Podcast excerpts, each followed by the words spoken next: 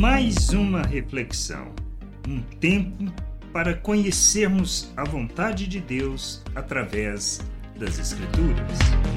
Bem-vindos a mais esta reflexão. Vivemos uma vida de justiça. O que significa isso? Temos exemplos na Bíblia. Mas o que interessa é não é uma questão do que nós fazemos e nem da nossa aparência e nem do que aparentamos ser mas na maneira como nós vivemos, especialmente na maneira como vivemos as relações que possam traduzir e revelar o nosso Deus neste mundo. Só isso. Uma vida de justiça expressa e revela a Deus. Manifesta o seu amor, manifesta as suas promessas, a confiança que temos nele.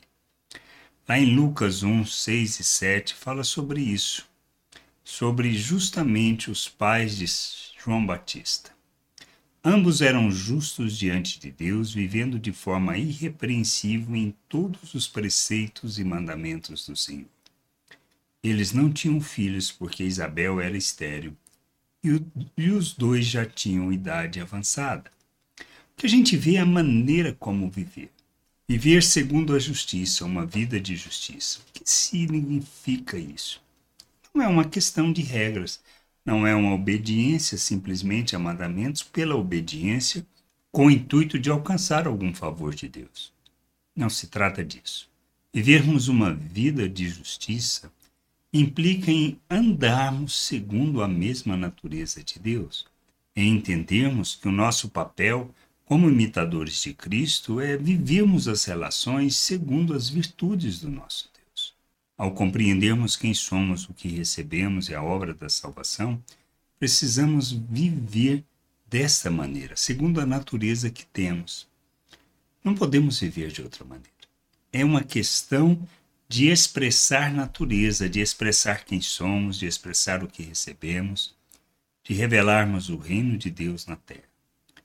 Vivermos segundo a justiça, andarmos e manifestarmos uma vida de justiça entendermos o arrependimento, que é fundamental, que é negarmos e rejeitarmos tudo que é da natureza humana, da forma de pensar deste mundo, dos recursos que possamos usar deste mundo nas nossas relações. É rejeitar tudo isso.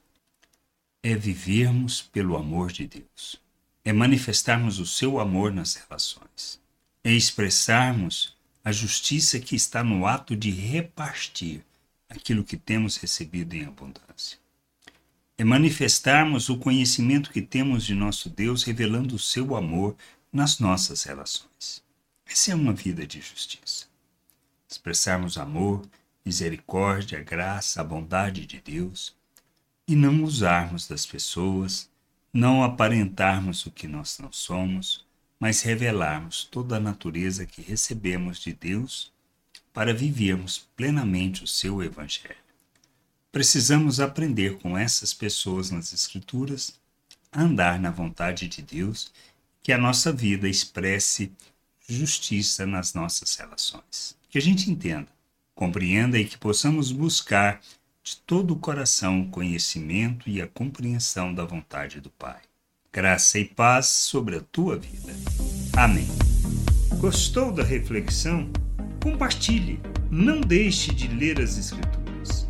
Medite para poder crescer no conhecimento e vontade de nosso Deus e nosso Pai, para que, conhecendo o Senhor, possa o revelar ao mundo.